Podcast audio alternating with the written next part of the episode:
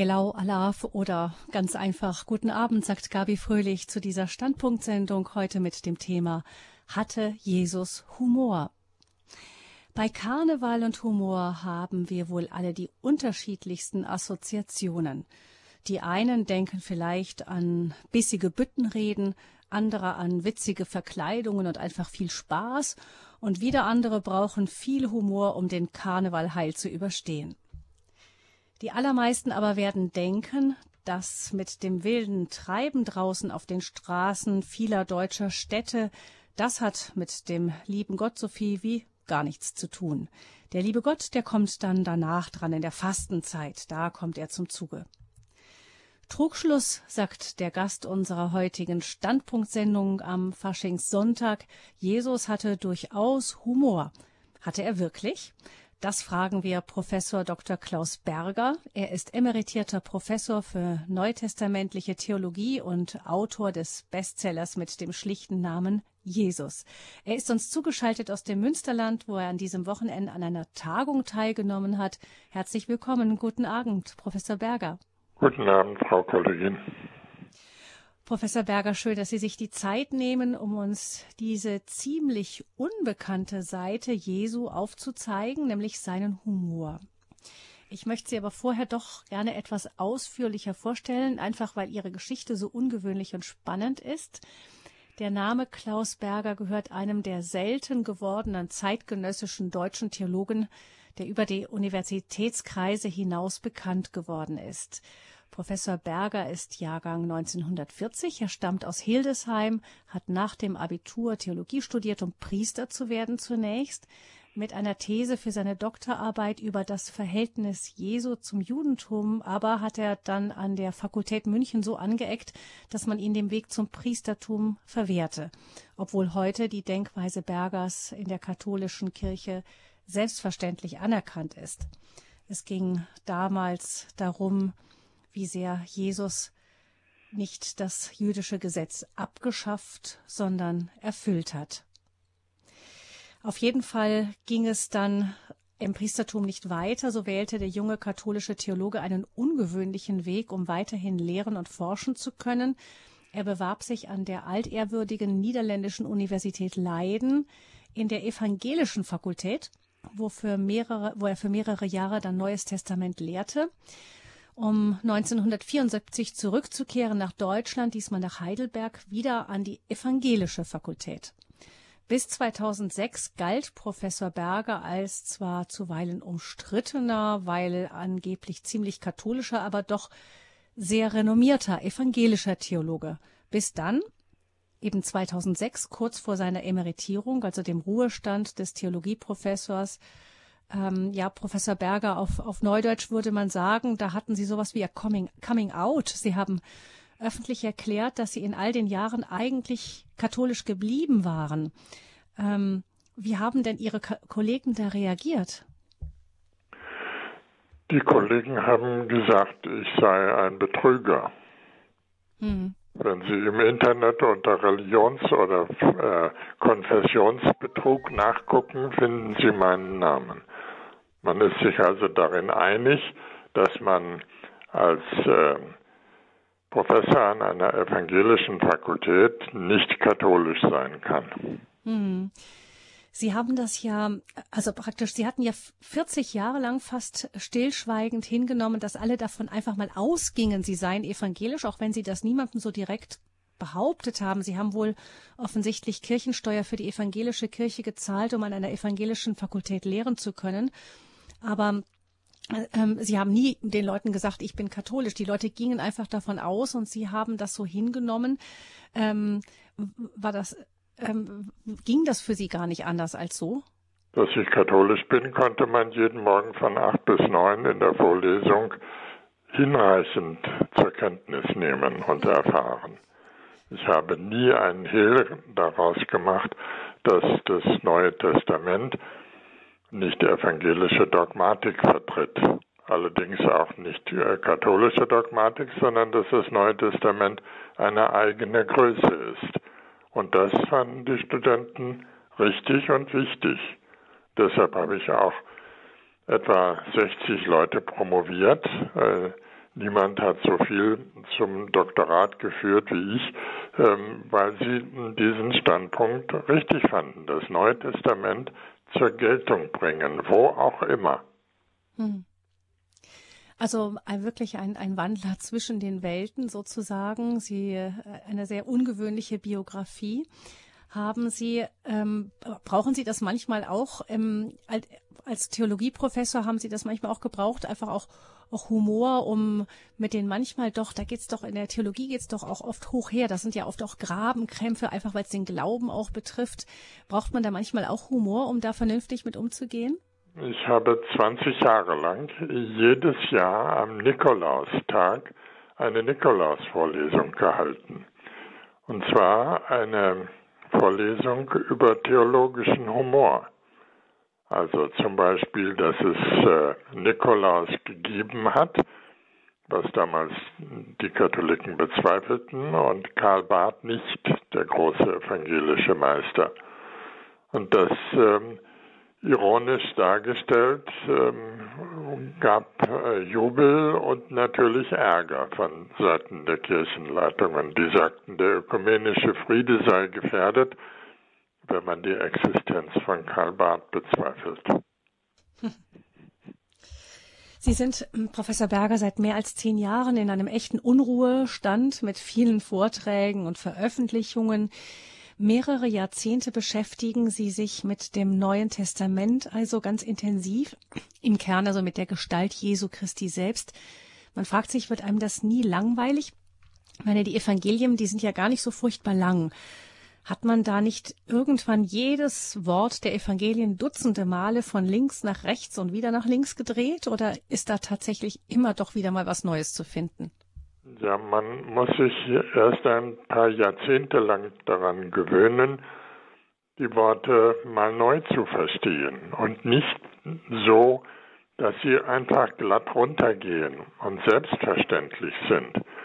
In Wirklichkeit sind sie gar nicht selbstverständlich und man muss gerade, wenn man sich an das Neue Testament so gewöhnt hat, wieder staunen lernen. Das habe ich ehrlich gesagt auch in den letzten Wochen ähm, gemacht, als ich mich auf diesen Abend vorbereitete. Mhm.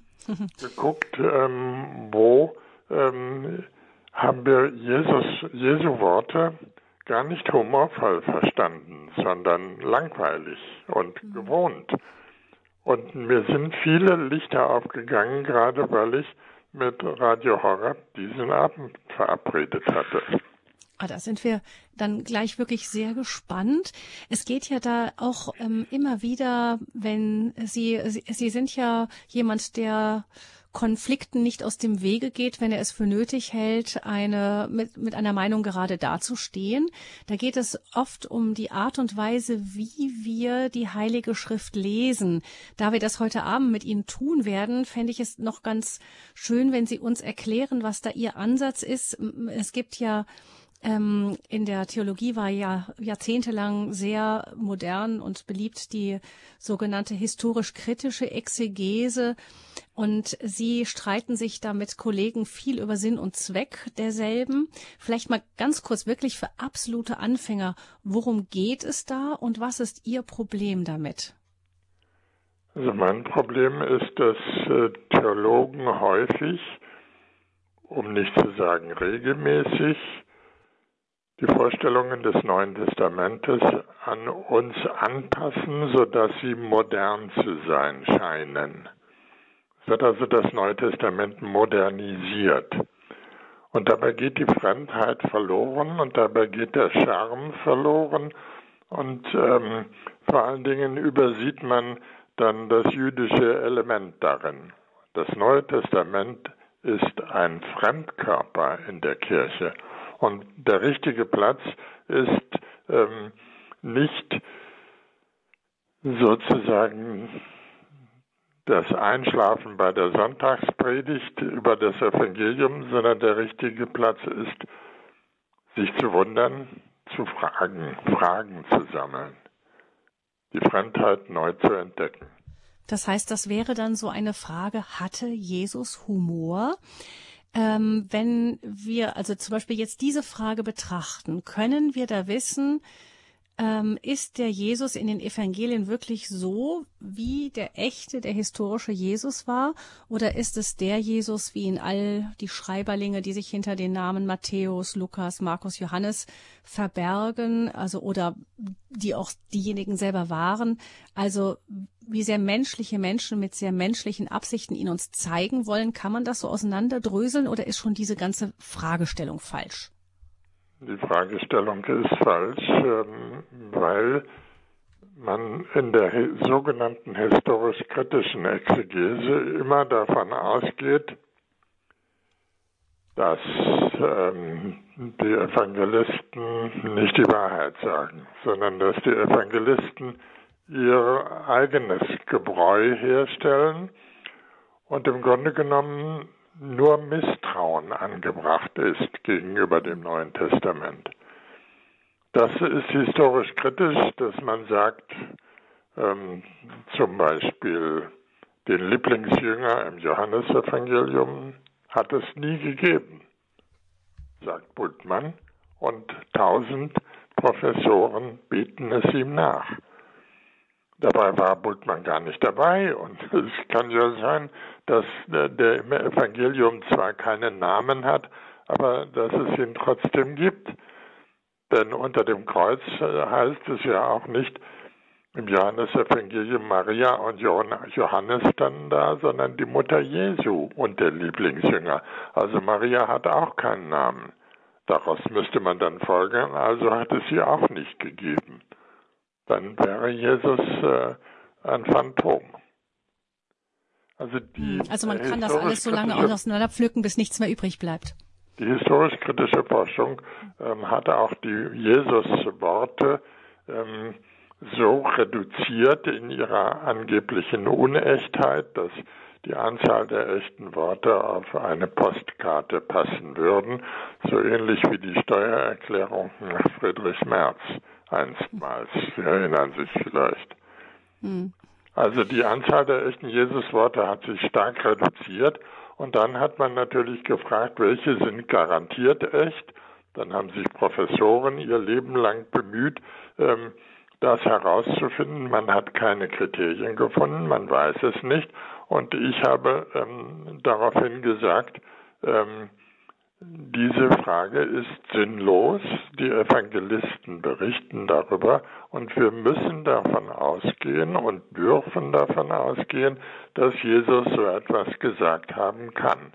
Beweisen können wir das nicht. Es ist aber auch gar nicht interessant, sondern interessant ist, dass die Kirche aus den 180 Evangelien, die es gab, eben vier ausgewählt hat und gesagt hat, in diesen erkennen wir unseren Glauben wieder. Das heißt, diese Evangelien sind die kanonischen, sie sind ins Neue Testament gekommen, die anderen 172 hat man nicht aufgenommen. Die kann man äh, auf ähm, Koptisch, auf Arabisch, auf, auf Syrisch, ähm, auf Griechisch, auf Lateinisch lesen, wenn man will. Ähm, aber ähm, die Evangelien, die vier, die wir haben, entwerfen ein spannungsvolles Jesusbild. Und da kann man eben nicht äh, den puren Jesus herausfiltern, sondern das muss man getrost stehen lassen. Mhm. So wie es bei Ihnen Frau Kollegin, und bei mir auch verschiedene Situationen gibt, verschiedene Phasen im Leben, wo wir unter Umständen Verschiedenes gesagt haben. Und äh, so war das vermutlich bei Jesus auch, sodass man nicht sagen kann, wir haben jetzt das Kriterium für die echten Jesusworte. Hm.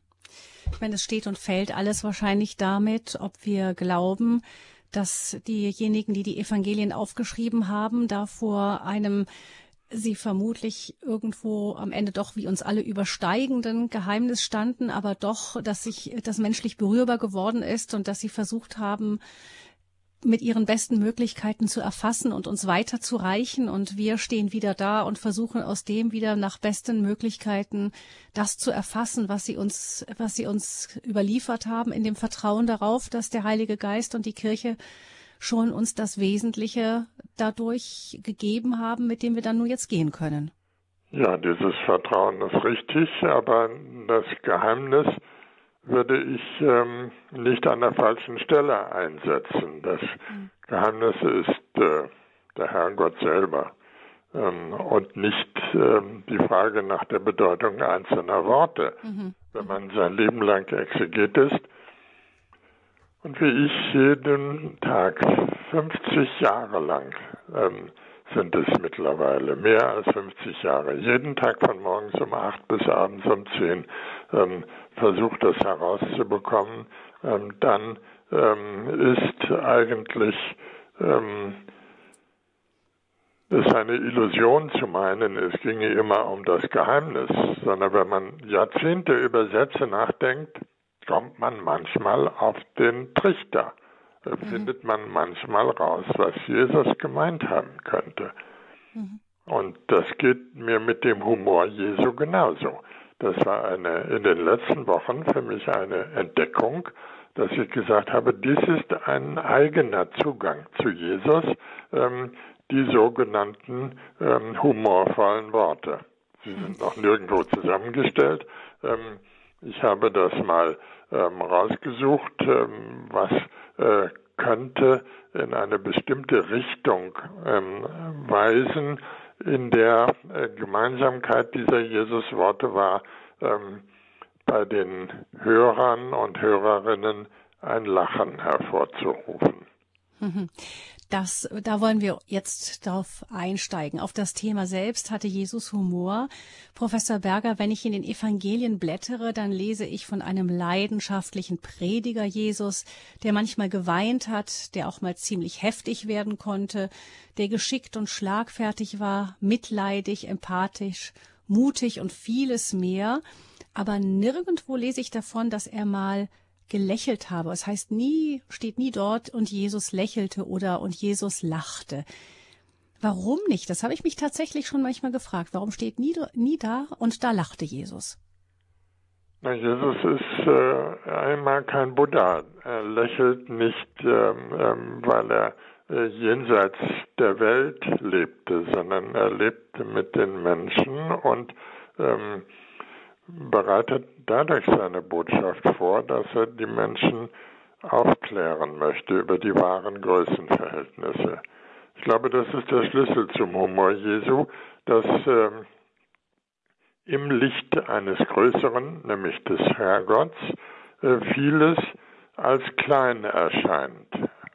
Also was groß zu sein scheint, ist in Wirklichkeit klein. Und die Frage ist, wie kommt man darauf? Was ist die Wahrheit? Das ist eigentlich auch die Frage des ganzen Karnevals und des Faschings. Mir sind äh, die Faschingswagen heute eingefallen, die ähm, morgen durch Köln rollen. Auf diesen Karnevalsumzugswagen wird zum Beispiel vermutlich, ich nenne nur einen Einfall von mir, Angela Merkel als Köchin dargestellt, mit äh, einem Küchengerät, einer Bratpfanne in der Hand. Ähm, überdimensional und äh, gewiss nicht schön. Das ähm, Verzerrte, ohne Zweifel ist jeder äh, Karnevalswagen eine Verzerrung. Das Verzerrte bringt die Wahrheit ans Licht. Jeder einzelne Karnevalswagen will etwas von der Wahrheit sagen. Und genauso war das früher ähm, im Spiegelkabinett auf dem Schützenfest in meiner Jugend sind wir in eine, ein eigenes Zelt gegangen, wo lauter Spiegel waren, die uns dann verzerrten. Warum sind die Leute da reingegangen? Nicht, weil sie ähm, sich mal hässlich sehen wollten, sondern weil sie ähm, mal lachen wollten, wie komisch sie eigentlich sind, wenn man sie im Spiegel abbildet. Und außer den Faschingswagen und dem Spiegelkabinett sind mir die Clowne in, oder Clowns in Zirkussen eingefallen. Die Clowns ähm, machen etwas vor, was ähm, nicht die Wahrheit zu sein scheint. Da versucht ein Clown in einen riesengroßen Schuh hineinzukommen und es misslingt und er verrenkt sich oder ähm, er setzt einen Hut auf, ähm, der ihn vollständig bedeckt. Ähm, etwas ist viel zu groß für ihn und ähm, an der Weise, wie er sich verrenken muss, ähm, wird deutlich, dass ähm, er sich in den Größenverhältnissen getäuscht hat. Und die Menschen lachen darüber. Und ich denke, ähm, so möchte Jesus äh, auch seinen äh, Hörerinnen und Hörern ähm, ansteckend weitergeben, eine Souveränität in der Wahrheit, also lachen können über die wahren Dinge, ähm, die wichtig sind.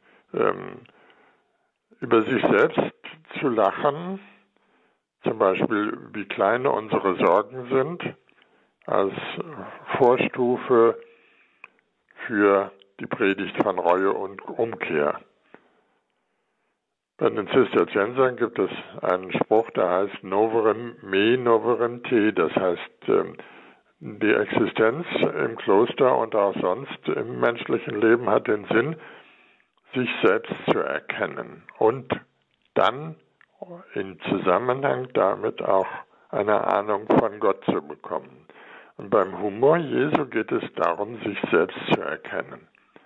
Da sieht man zum Beispiel ähm, an Worten über die Pharisäer. Der Jesus sagt, äh, die Pharisäer ähm, verschlucken Kamele und ähm, versuchen aber die Mücken im Einzelnen zu fangen, zu seien. Mücken seien und Kamele verschlucken. Das ist verzerrt. Niemand verschluckt Kamele. Ähm, und ähm, ein Pharisäer ist auch nicht ein Spezialist für Mücken gefangen. Beides ist also übertrieben. Trotzdem sagt beides die Wahrheit, nämlich über Menschen, die kleingeistig und spießbürgerlich sind und die die falschen Größenvorstellungen haben. Oder wenn Jesus sagt, ähm, die Frau, die ähm, Fünf-Cent-Stück wiedergefunden hat, ähm, die hatte es verloren und hat es wiedergefunden und veranstaltet ein Fest Sie ruft ihre Nachbarinnen zusammen und sagt, ich backe einen Kuchen und lade euch ein ähm, zu Kaffee und Kuchen und Schlagsahne, denn ich habe mein Fünf-Cent-Stück wiedergefunden. So, die Frau möchte ich mal sehen. Das ist äh, purer Wahnsinn. Es ist reine Verzerrung wie im Spiegelkabinett und total übertrieben. Und trotzdem sagt es etwas über Wahrheit, nämlich was es bedeutet, ähm, wenn ein Mensch auch nur ein kleines Stück vorankommt auf dem Weg zur Wahrheit. Überhaupt spielen ähm, solche Größenverhältnisse da eine Rolle, das kennen Sie alle von Kamel und Nadelöhr. Ähm, also die Pharisäer äh, fangen Mücken und verschlucken Kamele, aber äh, dieses Kamel gibt es noch im Zusammenhang eines anderen Wortes, das ähm, eher ein Kamel durch ein Nadelöhr geht, als dass ein Reicher in den Himmel kommt. Ein Kamel ähm, kann nicht durch ein Nadelöhr gehen, weil ein Kamel zu groß ist. Ähm, das weiß jeder. Ähm, aber die Wahrheit, die mit diesem, mit diesem grotesken Bild ähm, hervorgerufen wird, heißt doch, ähm, es ist äh, unglaublich schwer für Reiche in den Himmel zu kommen. Aber Jesus hat ähm, das nicht so abstrakt gesagt, sondern in einem Bild. Und das mhm. finde ich ähm, sehr bezeichnend für Jesus, ähm, dass er Bilder äh, liebt und weiß, die Bilder behalten die Menschen in Erinnerung. Kamel und Nadelöhr weiß jedes Kind äh, auf der Straße, dass Jesus sowas gesagt hat. Und es gibt auch im Judentum ähm, seiner Zeit und vorher keine Parallelen zu diesem Wort und zu anderen äh, solchen äh, Zeugnissen des Humors von Jesus. Das heißt, diese Tiere, Bilder, die, die so besondere Gegensätze auch, also oder, oder die, die sowas ganz deutlich, eine Botschaft ganz deutlich hervorheben, da ähm, hat man dann versucht, zum Beispiel zu sagen, so kenne ich das, dass man, dass in der Stadtmauer noch ein kleines Türchen war und das war das Nadelöhr. Insofern passte das Ganze wieder. Also und das, äh, da sagen sie als Neutestlamente, aber eben, es ist Quatsch. Wir brauchen Jesus das nicht wieder so hinzubiegen, dass es dann wieder passt, sondern nein, der hat das so provokativ äh, gemeint, dass ähm, er hat wirklich das Nadelöhr von der Nadel gemeint und ähm, und das sollte auch so sein, um zu zeigen, das ist völlig unmöglich. Genau. Heute habe ich gerade einen Vortrag hören müssen von einem der Hauptvertreter dieser Anpassungstheorie, dass man die Evangelien so lange bügeln muss, bis sie passen, bis das Anstößige raus ist. Wenn Jesus nur gesagt hätte, es gibt ein schmales Tor, da kann man schwierig durchkommen, äh, nur wenn man lange Diät gehalten hat, das hätte jeder Mensch wieder vergessen. Aber Kamel und Nadelöhr, es ist so drastisch, ähm, dass man ähm, daran Anstoß nimmt im positiven Sinne wie mit Mücke und Kamel. Da haben Sie ja das andere Beispiel. Und bei anderen Tieren ist das auch so. Jesus hat offenbar ähm, eine besondere, ein besonderes Verhältnis zu Tieren, äh, weil sie ihm besonders etwas sagen über die Wahrheit. Also dieser, dieses Bild von den Perlen und den Säuen, ähm, dass wenn man die Säuen nicht sachgemäß füttert, sondern mit Dingen, die zu kostbar sind, nämlich Perlen, dass äh, sie dann äh, gar nicht äh, die kostbaren Perlen gutieren können, sondern wild werden. Ähm, Jesus ist also ein Sauversteher sozusagen, der ähm, sagt, dieses Bild von Perlen und Säuen, ähm, das äh, zeigt euch, äh, dass ihr ähm, nicht Dinge zusammenbringen könnt, die nicht zusammengehören und zusammenpassen solche Widersprüche aufzudecken. Das ist ein besonderes Merkmal des Humors von Jesus. Wir können uns also vorstellen, dass die Zuhörer ähm, von Jesus äh, auch durchaus gelächelt oder auch mal gelacht haben, wenn er zum Beispiel sagte über die schriftgelehrten Pharisäer, sie sind wie weiß übertünchte Gräber. Ich meine, man kann sich das ja das hatten die Leute vor Augen, wie sowas aussieht. Jeder wusste, was gemeint war. Und ähm, man kann sich vorstellen, dass bei den Predigten Jesu dann auch durchaus mal gelacht wurde. Ja, natürlich. Ähm, darin besteht Humor, dass ähm, er bei den Hörerinnen und Hörern ähm, Lachen hervorruft. Und das ist ein interessantes Lachen, weil es ein befreiendes Lachen ist. Bei den alten Griechen war das, gab es das auch, das befreiende Lachen. Ich erinnere Sie an ähm, die Komödie Lysistrate von Aristophanes. Die haben wir in der Schule durchgenommen, obwohl es äh, nicht äh, so besonders äh, koscher ist. Sie kennen den Inhalt. Ähm, aber äh, wir haben ähm, teilgehabt. Äh, das war der pädagogische Sinn, was befreiendes Lachen ist. Ähm, all die sexuelle Verklemmtheit wird in der Lysistrate auf griechische Weise, viertes Jahrhundert vor Christus, okay, ähm, aufgelöst. Und so ist es äh, beim Humor Jesu auch, ähm, wenn er sagt, ähm, die Pharisäer ähm, sind wie weiß getünchte Gräber und im Inneren voll Unrat. Das ist natürlich nicht gerade nett gegenüber äh, Verstorbenen, dass man sagt, die sind Staub und Unrat. Ähm, aber ähm, das ist die Wahrheit. Ähm, unser befreundeter Küster aus Langeoog, ähm, der ähm, erzählt immer, da nebenbei auch noch die Leute beerdigen muss, wie das ist, wenn man ein Grab öffnet und da liegen Leute drin, die vor 60 Jahren gestorben sind. Es ist ein Hauch von Staub. Ähm, das ist die Wahrheit. Unrat, ähm, Staub. Und äh, ähm, Jesus will in seinem Bild von den getünchten Gräbern ähm, auf den schreienden Gegensatz aufmerksam machen zwischen dem strahlenden Äußeren eines äh, Grabes, das gibt es bei uns nicht in Form von weißen Gräbern, sondern von schönen Grabsteinen, äh, und dem erbärmlichen Inhalt. Der erbärmliche Inhalt ist geblieben.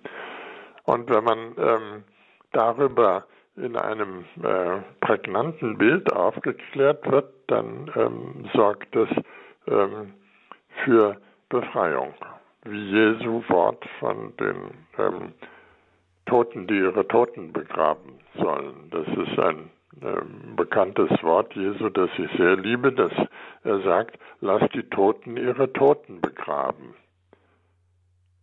Was heißt das? Tote können nicht Tote begraben. Und wenn man sich das vorstellt, dann ist es so wie Bilder vom Totentanz. Ähm, wenn Tote Toten, Tote begraben könnten, müssten sie sich unglaublich verrenken und äh, das wäre äh, dann komisch. Jesus ähm, sagt also, bei den Toten reicht es noch nicht einmal ähm, für die einfachste Pietät, nämlich die Toten zu begraben, sondern dafür sind schon gewaltige Verrenkungen nötig und von allem anderen ganz zu schweigen. Mhm. Und ähm, der ähm, Sinn dieses Wortes ist, dass Jesus sagt, versucht, ähm, dass ihr euch ans Leben anschließt, dass ihr nicht tot bleibt, denn dann könnt ihr nicht die einfachsten Sachen mehr. Dann könnt ihr nur noch solche Dinge, ähm, die im besten Falle komisch wirken. Hm.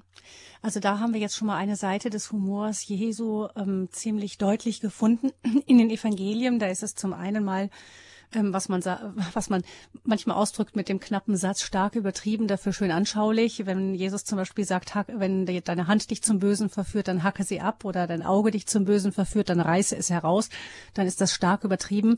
Aber es bleibt hängen beim Menschen, was er damit sagen will schau zu, dass du das, äh, dass du der Versuchung da widerstehst, indem du wirklich der aus dem Weg gehst oder dem ähm, dir das, was dich zur Versuchung führt, dir wirklich ausreißt, weg aus deinem Leben herausreißt.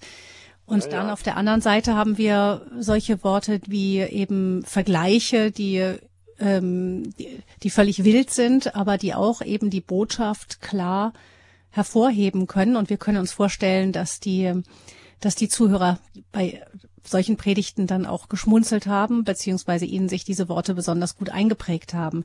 Vielleicht aber doch auch nochmal die Frage, Professor Berger, unter Humor verstehen wir ja schon auch, dass ähm, ein Mensch einfach auch lustig ist, selber lacht, ähm, mal vielleicht auch mal es ein bisschen lockerer angehen lässt, mal feiert und so. Ähm, da gibt es ja durchaus in der Bibel schon auch Hinweise, dass Jesus wohl auch jemand war, der, der fröhlich feiern konnte.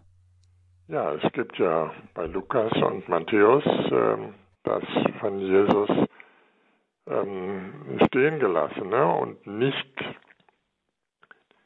widerlegte Wort, dass Jesus ein Fresser und Weinsäufer war. Und Fresser und Weinsäufer ist so aufzufassen, wenn wir zu einem äh, Gelage mit Alkohol eingeladen sind, dann sehen wir uns vor, dass wir eine gute Grundlage gelegt haben.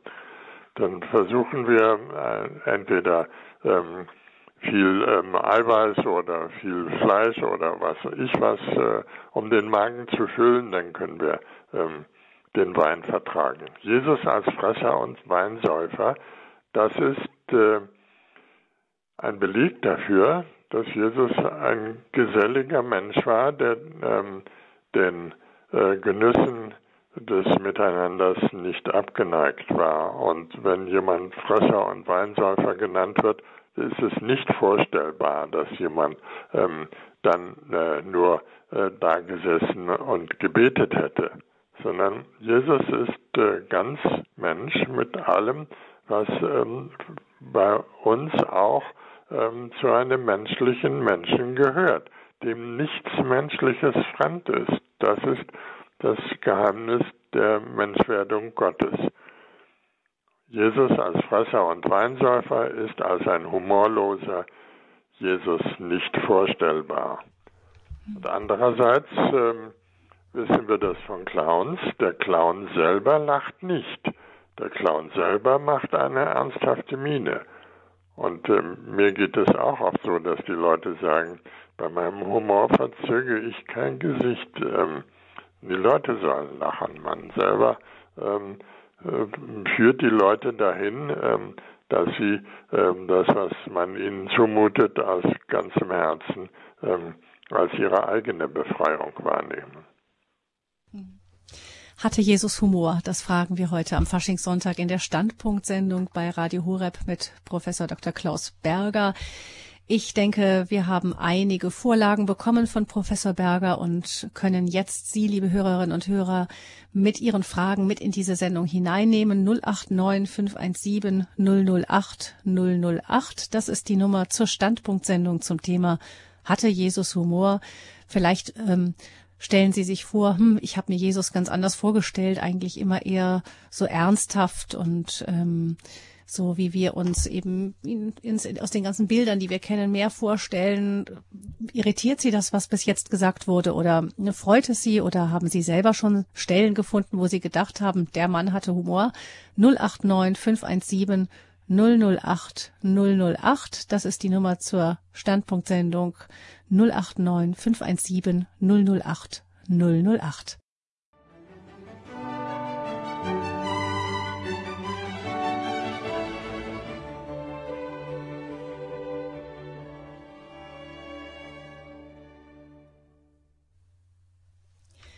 Jesus, ein ganz humorvoller Mensch ist das gewesen, hat Professor Dr. Klaus Berger gesagt in dieser Standpunktsendung bei Radio Hureb zum Faschingssonntag sprechen wir über den Humor Jesu.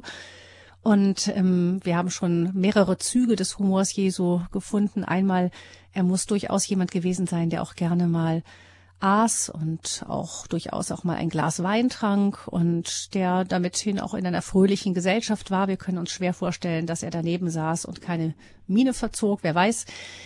Ähm, und dann aber vor allem in seinen Predigten benutzt er ganz viele sehr humorvolle Bilder, die mit ihren vielen Kontrasten den Menschen die Botschaft aber wirklich ganz deutlich auch rüberbringen konnten. 089 517 008 008, das ist die Nummer zur Sendung für Sie, liebe Hörerinnen und Hörer, geöffnet. Und Frau Weiche ruft uns aus München an. Grüß Sie Gott, guten Abend, Frau Weiche. Ja, grüß Sie. Ich bin ganz verwundert, dass mir noch nie widerfahren, dass ich gleich als Erste drankomme. Hervorragend. Mhm. Braucht man nicht so lange warten und kommt überhaupt durch. So. Äh, und äh, weswegen ich jetzt auch angerufen habe, weil während der Sendung habe ich mich schon so gefreut, äh, dass ich mal ähm, die Bibel, in dem Fall das Neue Testament, unter einem ganz anderen Blickwinkel höre. Nämlich, dass diese Person, Jesus, äh, Humor hat, hatte.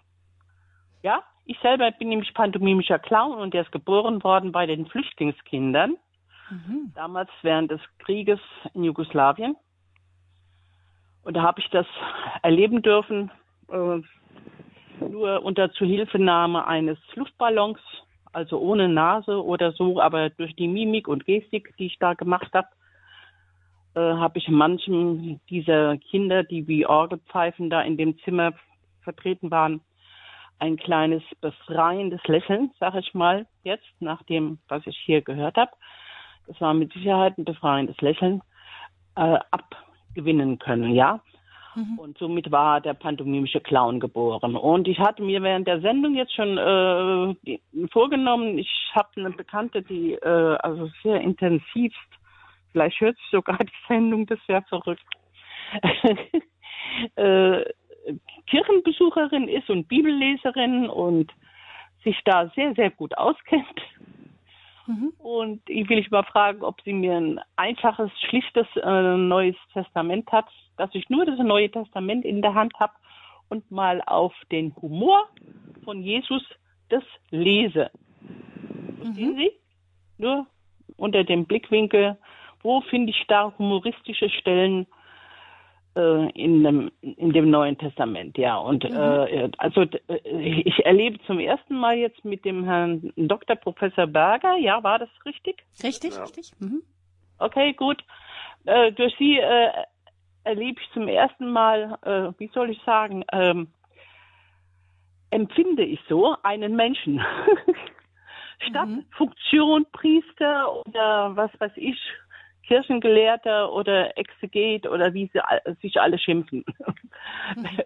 Ich weiß jetzt nicht genau, ob Sie mich richtig verstehen, was ich mhm, Frau, damit Frau Reich, aber Sie haben sich darüber gefreut, dass äh, das Thema jetzt angegangen wurde. Und ich freue mich, ja, ich finde das ganz toll und einfach einen, bin mal gespannt. Mhm. Genau, dass Sie einen, wir freuen uns, dass Sie als die erste Anruferin gleich jemand ist, der mit dem Humor eines pantomimischen Clowns auch ausgestattet ist. Vielen Dank, dass Sie angerufen haben. Ich, ich hoffe, dass das jetzt nicht wieder so äh, von hinten durch die Brust äh, zerredet nein, nein, wird äh, ähm, von den anderen. Das ist schon richtig. Vielen Dank. Ja. Vielen Dank, Frau Weiche. Alles Gute Ihnen. Einen gesegneten Abend nach München. Und aus Attendorn ruft uns Frau Rickmann-Thomé an. Guten Abend, Frau Rickmann-Thomé. Guten Abend. Ganz kurz nur möchte ich sagen, innigen Dank, Herr Professor Berger, für Ihr behutsames Hinführen zu diesem Thema. Und ich möchte nur anfügen dürfen, äh, der Humor ist ein Mosaiksteinchen der Liebe. Und weil Jesus Christus die menschgewordene Liebe auf Erden geworden ist und für uns eine Wohnung bereiten will, für jeden von uns, ist es dem Glauben eigentlich deutlich, mhm. dass Jesus lächelt, dass Jesus uns liebt und dass er vieles in uns überwindet und so ans Kreuz gegangen ist. Das ist in sich kein Gegensatz. Mhm. Frau Rickmann-Thomé, das finde ich spannend. Sie sagen, der Humor ist ein Mosaiksteinchen der Liebe. Wie sehen Sie das so zusammen, den Humor und die Liebe? Ja, da darf ich als vielleicht schnelle Erklärung äh, dazu fügen, der sogenannte Witz kann sehr humorlos sein. Denken wir zum Beispiel an den derben Witz, an das Obszöne. Das findet man dann auch leider häufig in Karnevalssitzungen. Das hat dann keinen Humor, sondern das ist der grobe Witz. Das grobschlächtige Lachen kommt anschließend. Aber der Humor, der hat immer Tiefe, er hat immer Weisheit und er hat immer Liebe. Er entwürdigt nie den Menschen. Nie. Dankeschön. Ja, vielen Dank. Ich danke Ihnen. Ade. Wiederhören. Vielleicht an dieser Stelle tatsächlich doch mal Professor Berger, äh, Humor. Ähm, ja, was verstehen wir wirklich darunter? Frau Rickmann-Thomé sagte eben, dieser derbe Witz, den wir manchmal tatsächlich in Karneval auch hören, der kann es nicht sein. Genauso wenig sagten sie, äh, Jesus ist kein Buddha, der alles nur auslech, ab, ähm, weglächelt ähm, der ist da anders. Ähm, was könnten wir denn sagen? Was macht denn da, können wir das irgendwie greifen? Humor zu definieren ist ja furchtbar schwierig. Ja, zunächst die, die Anfrage fortzusetzen. Besonders wenig Humor haben in den Karnevalsreden die Schwiegermutterwitze. Wenn die Leute schon anfangen mit der Schwiegermutter, dann ähm, kann einem schon ganz elend werden, weil es äh, nur ähm, auf Kosten irgendwelcher Frauen geht und keine Art von Vorsicht dabei herrscht, keine Art von Weisheit, sondern nur ähm, in die Pfanne hauen und zwar die ganze Gattung. Ähm, zu Ihrer Frage ähm, Humor, ähm, was das eigentlich ist, äh, da würde ich sagen, ähm, die Fantasie ähm, des Hörers wecken zu einem lächelnden Einverständnis. Ähm, Einverständnis deshalb, weil man ähm, Jesus sagen kann, du übertreibst zwar, aber ich verstehe deine Absicht schon richtig. Also übertreiben zum Beispiel Perlen vor die Säue oder übertreiben ähm, bei der Frau, die den Kuchen backt oder ähm, übertreiben bei den Toten, die die Toten begraben. Ähm, du übertreibst zwar, aber ich verstehe die Absicht schon richtig. Es ist äh, Humor, ähm, dass man dem, der den ähm, Satz äh, erzählt, eine Erlaubnis zum Übertreiben gibt. Das heißt, wir beide wissen, äh, dass es so doll, so groß, so mirakulös nicht ist und nicht sein kann, aber ich verstehe, dass es dir mit deinen inhaltlichen Forderungen ernst ist. Also Beispiel der Reiche ähm, und das Kamel durchs Nadelöhr. Ich weiß, äh, dass es so äh, doll und so äh, mirakulös nicht ist, aber ähm, Jesus meint es ernst und ähm, er versucht nicht den Menschen einfach äh, moralische Mahnungen auf dem Weg zu geben und sagt nicht einfach, ihr müsst eine größere Kollekte geben oder ihr müsst ähm, dem, äh, dem Papst ähm, äh, eure Aktien verschenken. Ähm, das ist alles platt, sondern wenn die Leute lachen, ähm, dann ähm, haben sie etwas kapiert und dann haben sie auch die Unkorrektheit ähm, dessen, der vom Nadelöhr redet, äh, als ein Anreiz, als ein Stimulus begriffen. Aber sie haben sich nicht darüber aufgeregt, dass Jesus die Unwahrheit sagt, ähm, sondern ähm, sie haben ihre mögliche Neigung zum Protest ähm, besiegt. Ähm, mhm. Dadurch gibt es äh, Frieden zwischen beiden. Also die Hörer folgen der möglichen Versuchung nicht zu sagen, du übertreibst doch nur, ähm, mhm. sondern es geht um ein Einverständnis, das auf der Kippe steht. Mhm. Also Beispiel vom äh, Auge ausreißen oder Hand abschlagen. Ähm, das äh, steht auf der Kippe, denn ähm, es gibt Leute, die keinen Humor haben, die dann sagen, das Christentum ist eine grausame Religion. Es fordert auf zum Augen ausreißen und Hand abschlagen. Ähm, das ist aber ähm, nicht gemeint und dieser möglichen Versuchung, damit das Christentum an die Wand zu fahren, der folgen wir gerade nicht, sondern wir ähm, äh, können ähm, ein Einverständnis äh, zeigen und leisten. Und dieses Einverständnis, ähm, mit dem der eine übertriebene Geschichte erzählt, ist ein gemeinsamer Raum der Verständigung. Und über diese Verständigung äh, kann man lächeln. Das ist eine Art von Befreiung. Professor Berger, das heißt dann tatsächlich auch, wenn die Kritik jetzt mich trifft, mal angenommen, ich bin reich und dann sagt Jesus so etwas, ähm, dann kann ich natürlich auch ähm, ein bisschen beleidigt reagieren und dann kann man sagen, ähm, ja, Humor ist nichts für die Stolzen. Nicht? Man muss doch einen, man muss man muss die Fähigkeit zur Demut haben, es dann auch zu ertragen, wenn es einen selbst mal angeht und man nicht nur über die Bösen da drüben lächelt, die Jesus dann mal erwischt hat. Ja, ja, genau. Ähm, der Humor lenkt den Blick ab von den anderen, die wir immer schuldig machen und gerne ranziehen und lenkt den Blick auf uns selber. Ähm, und ähm, da ähm, auf eine Weise, die dann eben Jesus nicht abkanzelt und fertig macht. Äh, das ist, und die nicht sagt, er ist eben ein Lügner und übertreibt nur, sondern es ist wie bei dem Attribut, das Jesus selber getroffen hat, Fresser und Weinsäufer. Ähm, da wird Jesus auch zu gelächelt haben und gesagt haben, na, ein bisschen stimmt es ja. Ähm, aber ähm, es ist äh, ähm, kein moralischer Vorwurf, sondern es ist äh, nur eine, äh, ein Stück Wahrheit, das dabei zum Ausdruck kommt. Mhm.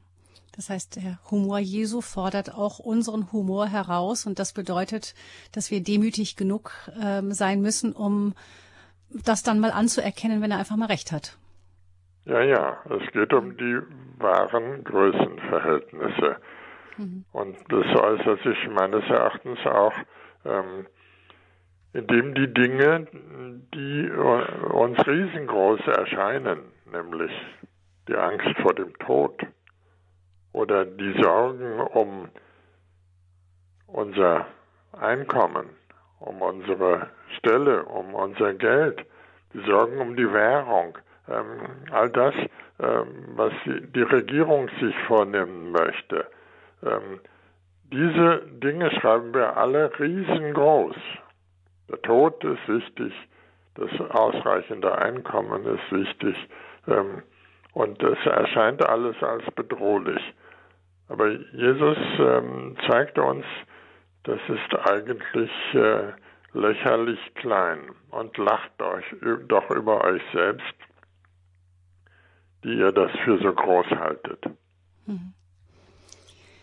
Der Humor Jesu, das ist das Thema in dieser Standpunktsendung 089 517 008 008. Die Nummer, Herr Karel ruft uns aus Tegernheim an. Guten Abend, Herr Karel. Ja, guten Abend. Ähm, also, was ich mir da denke, ist, dass äh, Jesus hat ja auch oft Mitleid mit den Menschen und da kann ich mir gut vorstellen, dass er auch aus Mitleid äh, die Menschen auch mal wieder zum Lachen gebracht hat. Aber auf der anderen Seite ähm, ist ja so, dass Jesus ja das immer vor Augen gehabt hat, dass, dass sein Leben am Kreuz endet, also sein menschliches Leben, und dass ihm da dann nicht äh, recht zum Lachen war.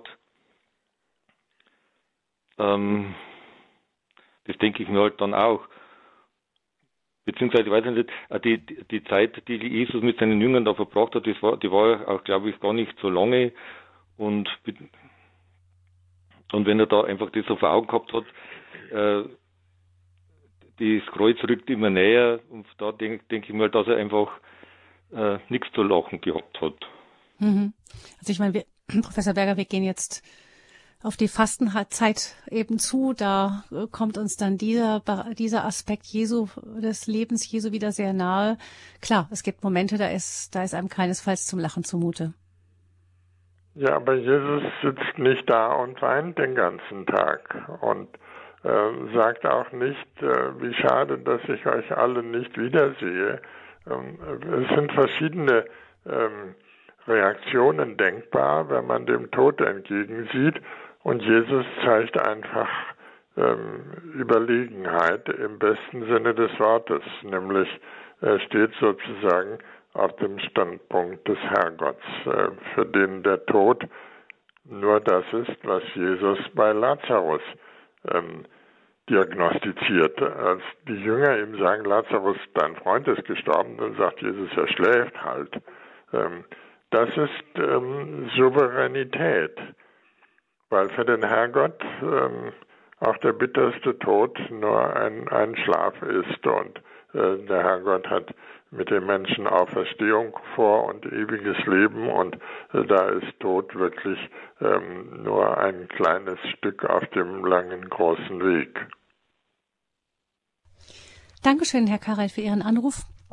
Alles Gute nach Tegernheim, einen gesegneten Abend Ihnen noch und Frau Marianne meldet sich aus Regensburg. Guten Abend, Frau Marianne. Berger. Ich durfte sie mal persönlich erleben bei einem Seminar in Weltenburg. Äh, ja, ich habe mich jetzt auch, ich war ganz gespannt auf Ihren Vortrag und mir kam während des Vortrags ein ganz anderer Gedanke. Sie haben es angesprochen, äh, auch äh, dem, den Tod. Und da fiel mir Thomas Morus ein.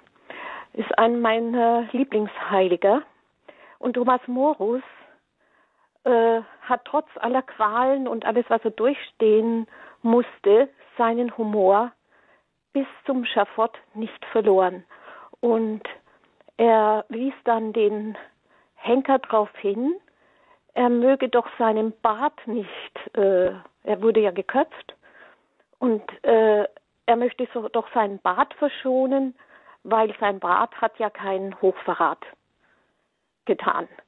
Und das ja. hat das hat mich ganz, ganz tief beeindruckt.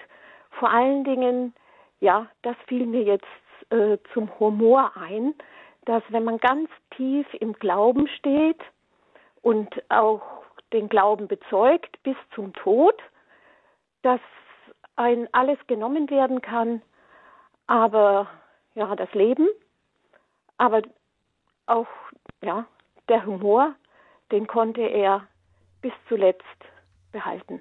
Mhm. Ja, vielen Dank wie beim heiligen Laurentius, der bekanntlich geröstet wurde und ähm, dann gerufen hat, bitte wenden. Hm. Also solche Geschichten gibt es immer wieder, selbst von Märtyrern. Mir fällt dazu noch ein Satz ein, den ich mal von jemandem gehört hatte, der sagte, man kann über sich lachen, wenn man jemanden über sich hat. Nicht? Dann, ja, ja. dann verliert selbst ein solcher Moment vielleicht den ganz bitteren Ernst. Vielen Dank, Frau Marianne, für Ihren Anruf. Alles Gute und Gottes Segen nach Regensburg. Eine Hörerin meldet sich, ohne ihren Namen zu nennen. Guten Abend. Meinen Sie mich? Jawohl, Hallo? wir hören Sie. ja, grüß Gott. Ich habe nur eine Feststellung zu machen. In meinem langen Leben habe ich festgestellt, dass barmherzige und gütige Menschen immer Humor haben. Mhm. Das ist eine Tiefe, äh, die ja das Leben umfasst. Das wollte ich dazu sagen. Sonst eigentlich mhm. freue ich mich über den Vortrag. Danke. Danke für Ihren Hinweis. Barmherzige, Danke, gütige ja. Menschen ohne Humor, Professor Berger, gibt's gar nicht. Ja. Sagte unsere Hörerin. Kann, können wir sicher so bestätigen, oder? Ja. Mhm. Barmherzige Menschen haben immer Humor. Mhm. Denn der Humor ähm, verschleiert ja nicht die Wirklichkeit. Das ist der Humor Jesu, der ähm, souverän genug ist, um die Wirklichkeit zum Zuge kommen zu lassen. Ja, souverän genug, um die Wirklichkeit zum Zuge kommen zu lassen. Es gibt so Sätze, da kann man länger drüber nachdenken, aber wir gehen jetzt weiter mit Schwester Maria ist richtig. Ja, grüße Sie. Frau Fröhlich, wir kennen uns von Baden-Baden her. Ah, ach so, grüße Sie, eine gute ja. Schwester. Also ich finde, Wunderbar. Jesus hat den größten Humor bewiesen, indem er sagt, ich bin bei euch alle Tage bis zum Ende. Und er hat sich in unsere äh, Menschlichkeit so verkleidet, dass wir ihn in jedem erkennen sollen und können. Das ist mein Gedanke für Humor mit Jesus. Mhm. Denn jeder Mensch, wenn wir ihn sehen wollen, finden wir Jesus. Und er hat sich in jeden verkleidet. Mhm. Danke, ja, Frau. Vielen Dank. Dankeschön, Schwester Maria. Bitte schön. Alles, ja. Mhm. alles Gute nach München. Danke Ihnen auch, Frau Friedrich, auch Herr Professor, ja. Vielen Dank. Wir kommen nach Radolfzell zu Herrn Hager. Guten Abend, Herr Hager. Ich glaube ja schon auch, dass Jesus Humor hatte. Das äh, tröstet mich auch. Aber ich kann beim besten Willen keinen Humor erkennen, wenn er sagt, äh, wenn dich deine, Recht, eine rechte Hand ärgert, dann hau sie ab. Das ist doch Provokation, nicht Humor. Also ich sehe genauso, oder was würden Sie, was hätten Sie gesagt? Äh, ich weiß nicht, vielleicht ist Ihr Vater schon gestorben, nehme ich schon an. Äh, es hätte jemand zu mir, zu Ihnen gesagt, was brauchst du zur Beerdigung gehen? Die, lass doch die Toten ihre Toten begraben. Also darin sehe ich keinen Humor, das ist Provokation. Hm. Vielleicht, Herr Hager, löst sich's auf, wenn wir die Definition von Humor nehmen, die Professor Berger vorhin hatte. Professor Berger, vielleicht noch was dazu. Warum ist, warum bezeichnen diese, Sie diese Art von Provokation auch als eine, ein Zeichen für den Humor Jesu? Ich denke, dass ähm, zum Humor Jesu der Charakter Provokation gehört. Jesus erzählt dem Menschen eben nicht einfach Moral, äh, sondern ähm, äh, er sagt nicht, seid gutmütig und, und lieb und macht keinen Ärger, ähm, sondern ähm, er übertreibt. Ja, eben. Und übertreiben heißt provozieren. Was sagt ihr dazu? Was meint ihr dazu? Und dann sind die Menschen nicht aufgefordert zu schweigen, ähm, sondern zu sagen, ähm, stimmt ja, in, wir sehen dir deine Übertreibung nach, wir begreifen, dass du es ernst meinst ähm, und ähm, du hast es so deutlich gesagt, dass wir es nicht vergessen können. Naja, hm, ich meine, ich weiß schon, was Jesus damit in diesen Worten sagen will. Nicht? Aber ich, es tut mir leid. Also ich kann da keinen Humor erkennen, sondern es ist einfach äh, ein klarer Hinweis, wenn du so nicht handelst oder halt. Äh ich versuche nochmal Ihnen ähm, klar zu machen, ähm, falls es mir gelingen sollte, ähm, dass es Übertreibungen sind, die den Menschen die wahren Größenverhältnisse vor Augen stellen soll.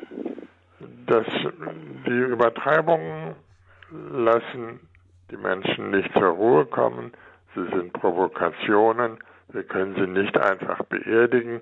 Ich kann nicht sagen, Jesus meinte einfach nur das, sondern ähm, Jesus hat es ähm, so drastisch gesagt, ähm, weil äh, hier unsere ähm, Vitalität gefragt Wir kennen natürlich jetzt die Antwort. heißt, äh, Menschen dazu bringen, die wirklichen Größenverhältnisse einzusehen, nämlich festzustellen, dass wir Menschen klein und dumm und nicht gut sind.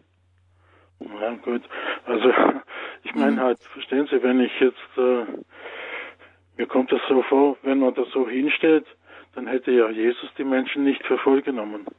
Nicht? Er hätte also äh, die Trauer eines Menschen ja, über den Tod des Vaters, oh ja, ist doch äh, egal, lass doch die Toten ihre Toten begraben.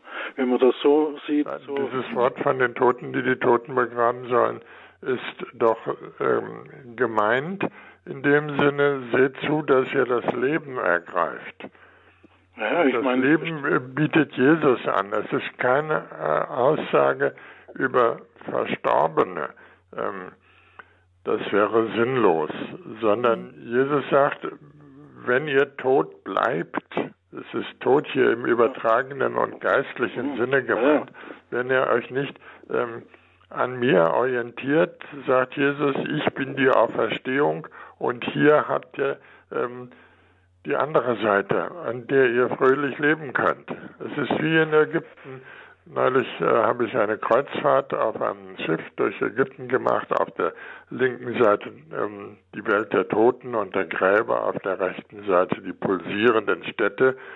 Und Jesus sagt, ähm, wenn ihr beim Tod bleibt und in der Gemeinschaft der Toten, dann könnt ihr nichts mehr, dann seid ihr nur noch Gespenster. Und deshalb ähm, seht zu, dass ihr das Leben ergreift und dieses ist äh, kein Leben, das morgen oder wenn ihr sterbt beendet ist, sondern dann seid ihr geborgen in Gott. Jesus redet so souverän über den Tod, weil er ganz tief ähm, verwurzelt ist in dem lebendigen Gott. Ja, doch. Ich meine, das sehe ich schon auch so, nicht? Aber, naja.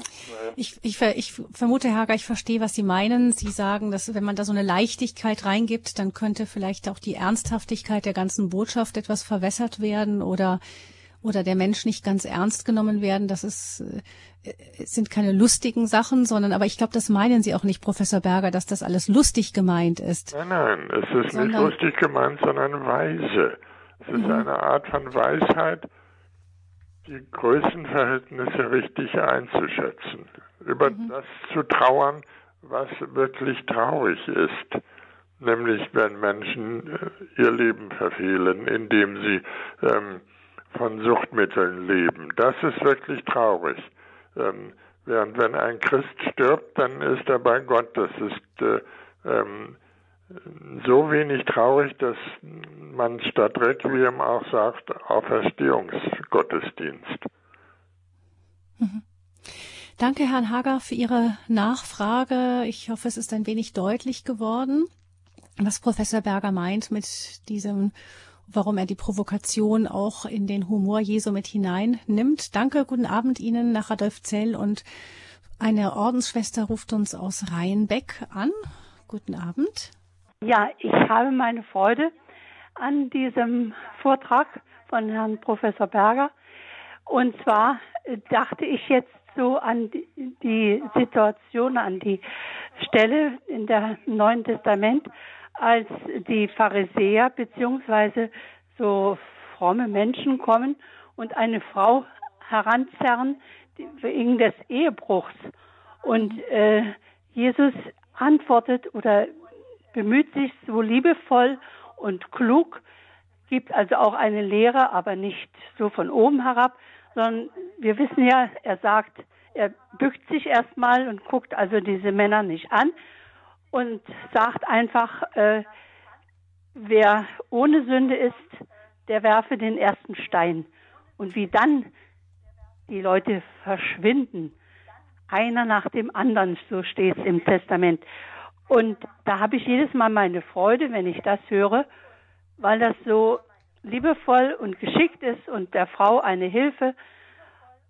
Und äh, ja, das ist auch für mich humorvoll. Ja, mhm. das Vielleicht hat Jesus auch gelächelt dabei.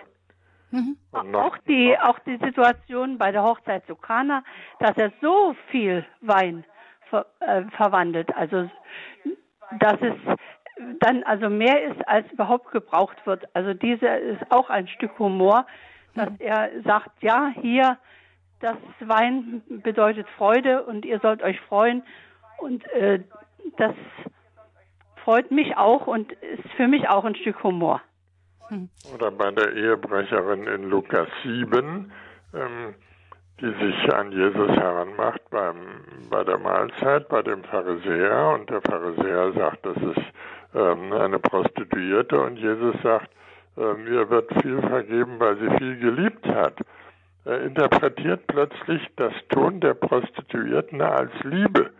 Ähm, das ist äh, äh, wirklich Humor bzw. Souveränität Gottes. Ähm, Gott nimmt in seiner Souveränität unsere Wünsche, auch wenn sie ganz verquer sind, und verwandelt sie in etwas Neues. Das ist die Botschaft, die ich an diesem Text erkenne.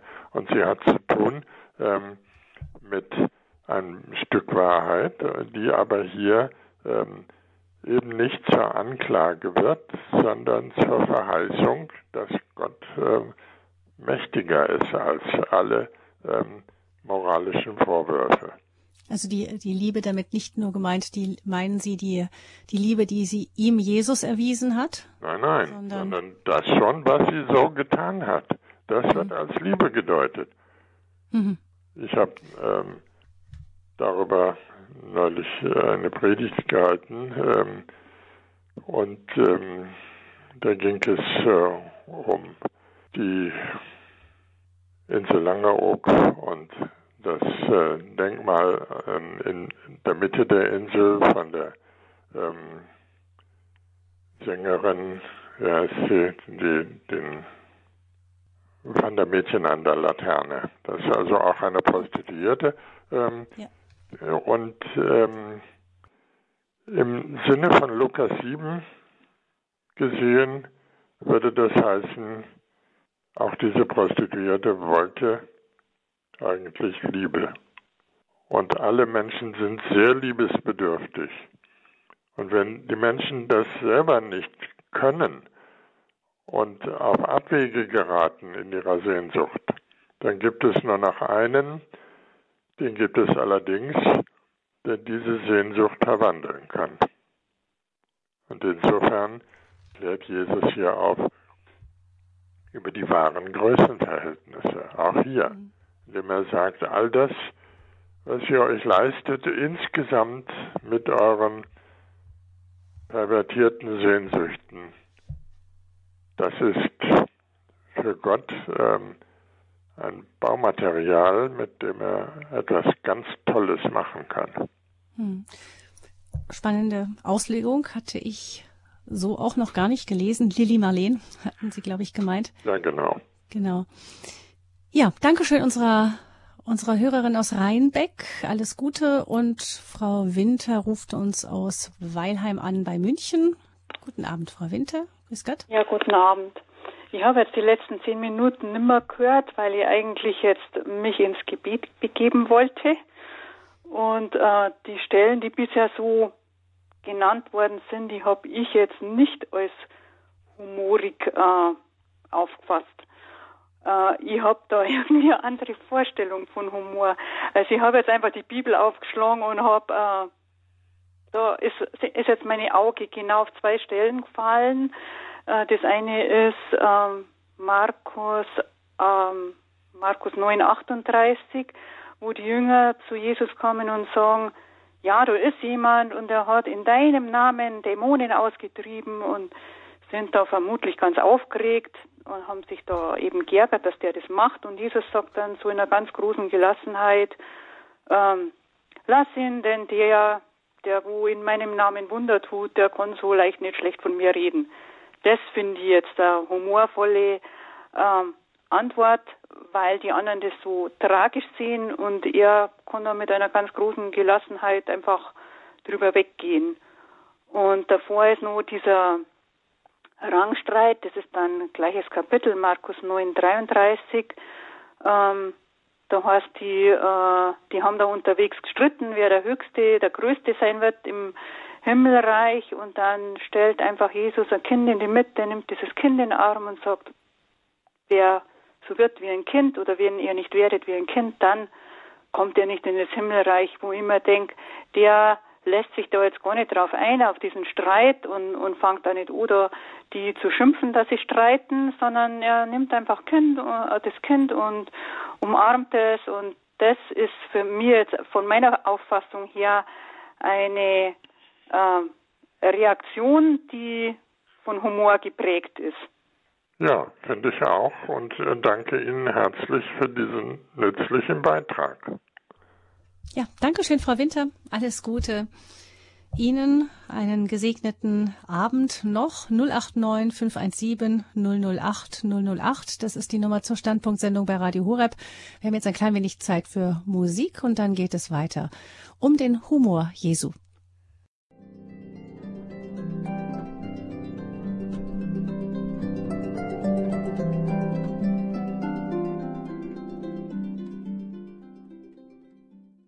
Hatte Jesus Humor? Das fragen wir in der Standpunktsendung am Faschingssonntag. Heute unser Gast ist Professor Dr. Klaus Berger, Neutestamentler und bekannt durch sein Jesusbuch auch weit über die Universität hinaus.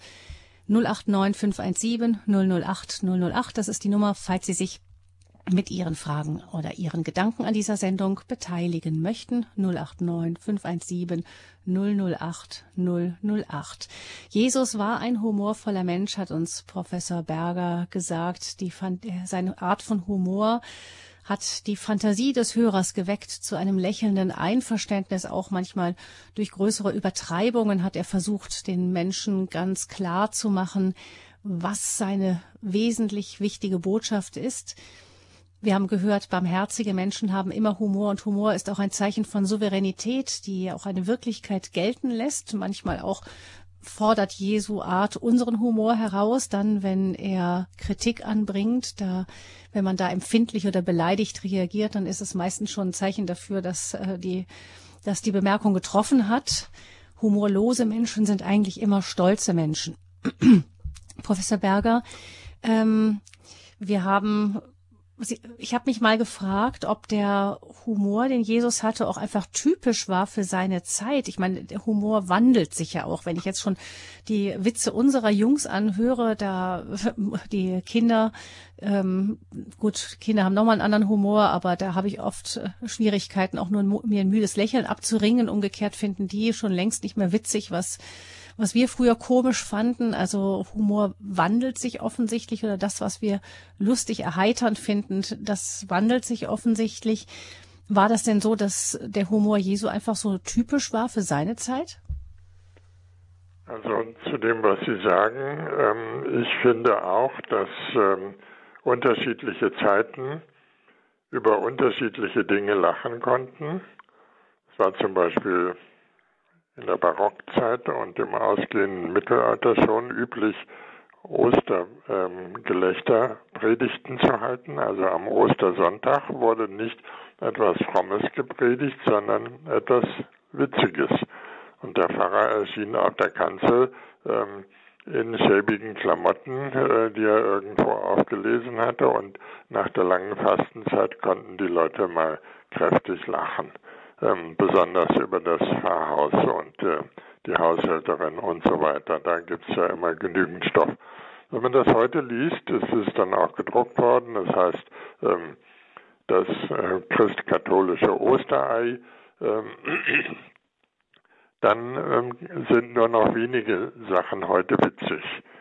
Und genauso bei unseren ähm, in direkten Kindern, also in dem Alter jetzt so ähm, zwischen ähm, 35 und 45, die haben in ihrer Jugend auch über Dinge gelacht, äh, bei denen wir nur gesagt haben, komisch, das finde ich überhaupt nicht witzig.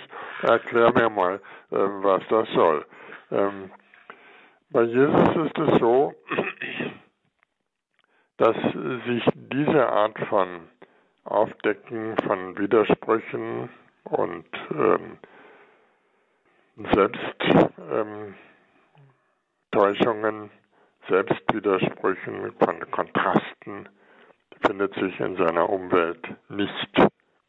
Ich kenne nun wirklich die Umwelt Jesu, auch die jüdische Weisheit und auch die griechische Weisheit und finde schon, dass ähm, wir in diesen ähm, Worten, zum Beispiel in denen wir, die wir heute Abend genannt haben, auch ähm, einige, die die Hörer am Telefon noch genannt haben, dass wir da einen wirklichen Zugang zu Jesus selber haben, weil sie in seiner jüdischen Umwelt nicht zu finden sind und auch nicht in der griechischen.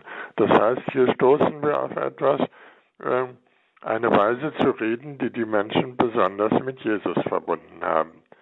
Jesus ist äh, einer, ähm, der uns äh, drastisch und äh, wie ein Clown manchmal ähm, durch äh, Gesten und, und Bilder ähm, die Wahrheit nahebringt und nicht durch Moralpredigt, sondern indem wir lachen über die Widersprüche, die wir uns leisten. Das finde ich das eigentlich ähm, Erfreuliche äh, am Jesu-Humor, dass es äh, um eine besondere Art der Vorbereitung auf Wahrheit geht. Mhm. Dass der Mensch, ähm, wir alle, ähm, auf Dinge geführt werden, über die wir nur lachen können, weil der Herrgott eigentlich auch darüber noch nur lachen kann, weil sie seine Größe und Souveränität nicht angemessen sind. Hm. Das ist schon typisch für Jesus. Das Besondere des Humors Jesu. Ich bin mal gespannt. Frau Möhner ruft uns aus München an. Haben Sie eine Frage zum Thema? Ich wollte eigentlich nur sagen, ich habe den Spruch gehört und der gefällt mir sehr gut. Humor ist der Schwimmgürtel des Lebens.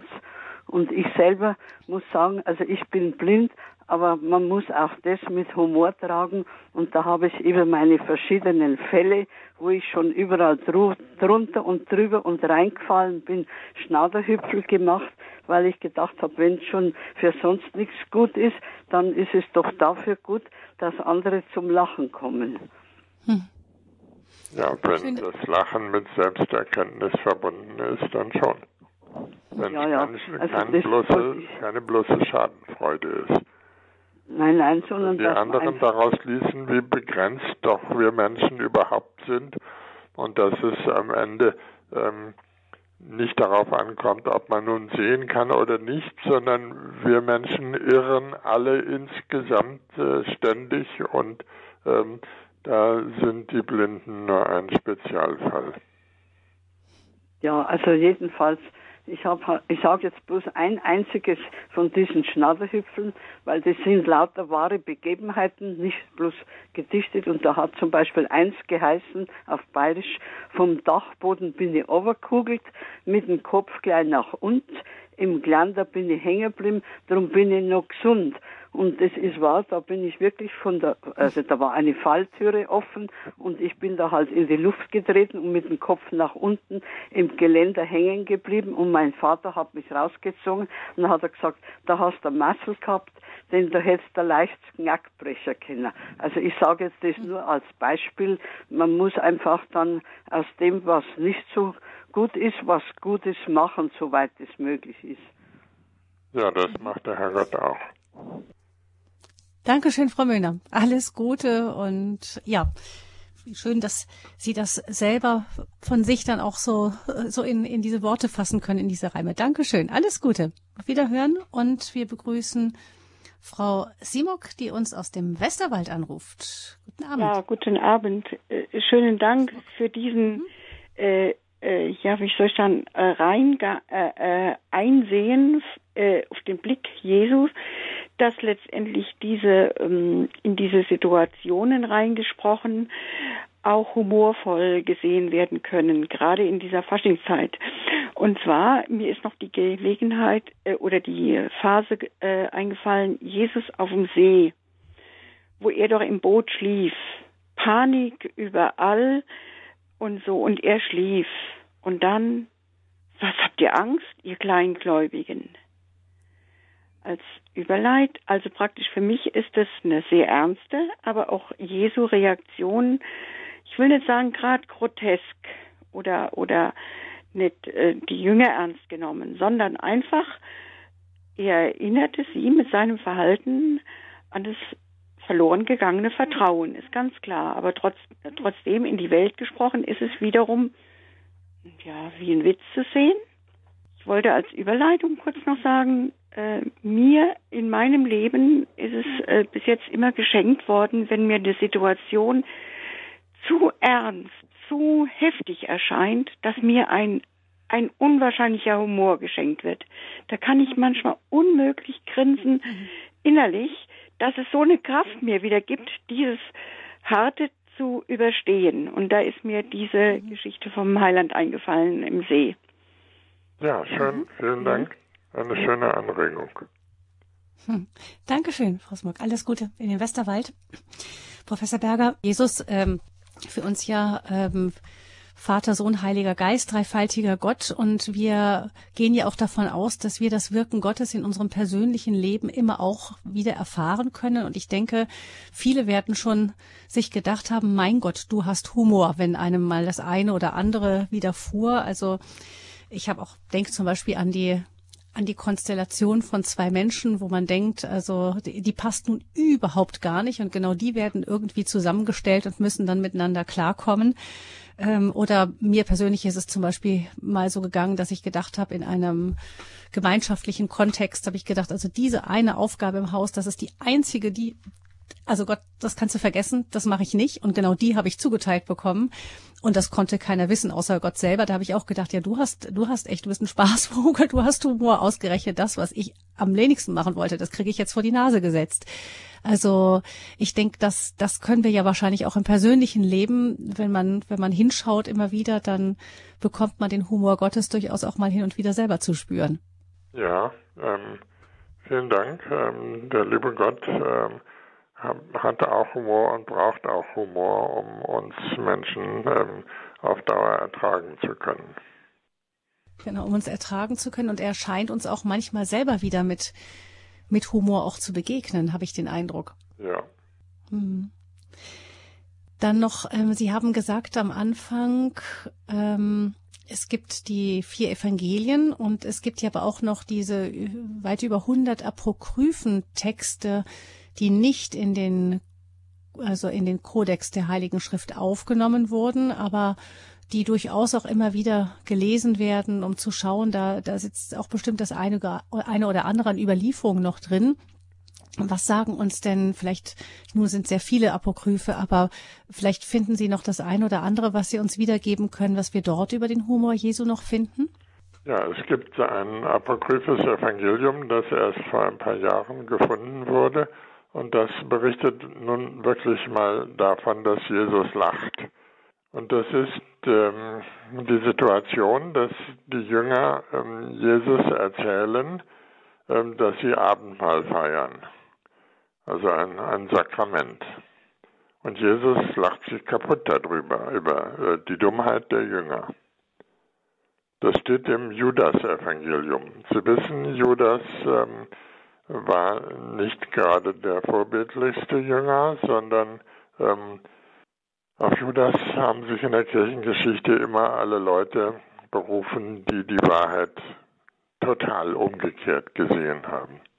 Und ähm, Judas ähm, ist in seinem Evangelium derjenige, der Jesus ans Messer geliefert hat und der deswegen, weil er Jesus sozusagen beigebracht hat, das irdische Leben zu missachten und lieber sterben zu wollen, der dadurch äh, Wahrheit in die Welt gebracht hat. Judas also als derjenige, der Jesus ans Messer geliefert hat und ähm, der damit ähm, eigentlich äh, der Wahrheit einen guten Dienst geliefert hat. Nochmal, Judas Evangelium wird von Gnostikern vertreten. Das sind ähm, Irrlehrer, die nicht äh, gerade menschlich ähm, äh, ihr Christentum gelebt haben, sondern ähm, sich als äh, streng ähm, antikörperlich und antileiblich wahrgenommen haben. Und die mögen deshalb natürlich auch keine Sakramente noch dazu nicht ein Sakrament, wo es um Leib und Blut Jesu geht. Und deshalb wird in dem Judas-Evangelium Jesus umgekehrt geschildert. Und äh, er hat also nicht ähm, Verständnis und, und lobt nicht die Jünger für das Abendmahl, das sie feiern, sondern lacht sie aus äh, wegen Aberglauben, weil sie zu viel auf den Leib setzen. Hier haben wir also ähm, etwas, das ähm, verbindet mit dem alten Homer Jesu aus den Evangelien, die wir kennen, nämlich äh, Lachen als Souveränität, die Jesus auch den Menschen ja beibringt. Und hier hat er diese Souveränität selber. Nur ist die Frage, was ist wirklich wichtig? Worüber kann man lachen und was ist eher ähm, nun wirklich der Ernstfall? Und bei den Gnostikern in dem Judas-Evangelium ist es so, ähm, dass Jesus sagt, ihr ähm, macht das Falsche, ich lache euch aus. Ihr seid bescheuert, wenn ihr meint, es gäbe leibhaftige Auferstehung oder es gäbe Leib Christi oder sowas. Ähm, das ist alles Irrtum, sondern wahr ist nur reine Geistigkeit. Das ist äh, im Prinzip ähm, falsch, weil äh, wir als Christen das genau anders beurteilen. Ähm, denn der Mensch wird ganz erlöst mit Leib und Seele und die Sakramente sind Liebeserweise Gottes, aber ähm, das Judas-Evangelium schildert deshalb einen lachenden Jesus, so wie es einen lachenden Buddha gibt. Das ist ganz ähnlich äh, bei Buddha, ähm, der ähm, dem Menschen ähm, den Hunger ähm, nach äh, kreatürlicher Nahrung abgewöhnt und der äh, sagt es äh, am Ende zählt nur das Nein, am Ende zählt nur ähm, die Negation jeder Sehnsucht und jedes Durstes. Am Ende zählt nur ähm, der Satz, alles ist Illusion, besonders jede Leibhaftigkeit. Also da kommen Christen ähm, unter dem äh, unter der Überschrift des Humors Jesu auf äh, eigenartige Wege, weil sie äh, mhm. den katholischen genau entgegengesetzt sind. Mhm. Also da ist wohl vom Lachen Jesu dann mal die Rede in diesem Evangelium, aber in einem Zusammenhang, der ähm, den die Christen als als Irrlehre dann abtun. Ja, weil es äh, purer Buddhismus genau, ist, als äh, sei mhm. die Wahrheit eben, dass alles Illusion ist. Mhm. Wir glauben, dass die Wahrheit die Verheißung der Auferstehung der Toten ist. Sonst wäre ich nicht Christ, wenn es das nicht gäbe. Hm. Wir können davon ausgehen, aber dennoch, dass Jesus auch so gelacht hat, denn Jesus hatte Humor. Das haben wir heute gehört in dieser Standpunktsendung von Professor Dr. Klaus Berger. Vielen herzlichen Dank, dass Sie sich die Zeit genommen haben, uns aus Ihren Jesus-Forschungen etwas mitzuteilen. Und es freut uns, dass Sie bei den Recherchen zu diesen, für die Vorbereitung dieser Sendung, dass Sie da auch nochmal nach den Jahrzehnten, die Sie über Jesus forschen, nochmal auf den einen oder anderen für Sie auch neuen Aspekt gestoßen sind. Dankeschön, Professor Berger, für die Sendung heute Abend. Bitte schön. Wir wünschen Ihnen alles Gute, alles Gute und äh, viel Segen jetzt dann auch für die bald beginnende Fastenzeit. Ich danke allen fürs Zuhören. Gabi Fröhlich ist mein Name und wünsche Ihnen noch morgen einen schönen und vielleicht auch ausgelassenen Rosenmontag.